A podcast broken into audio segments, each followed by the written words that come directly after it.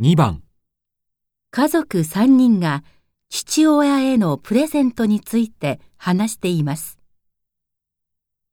親父の退職祝い、もうなんか考えてるうん、いくつかに絞ってみたんだけど、これなんかどう時計か。かっこいいね。色も親父っぽい。値段も予算以内だな。母さんはどう思う確かにかっこいいわね。こういうの欲しいって言ってたし。もしくはこの自転車。ほら、今流行ってるでしょこういうスポーツタイプの。お父さんも同僚の木村さんが乗り回してるのを見て欲しがってたから。こういうのは実際に乗ってみないと体に合うかわかんないからな。俺が考えたのはこれ。旅行いいじゃない。いついつ来月の平日限定だって。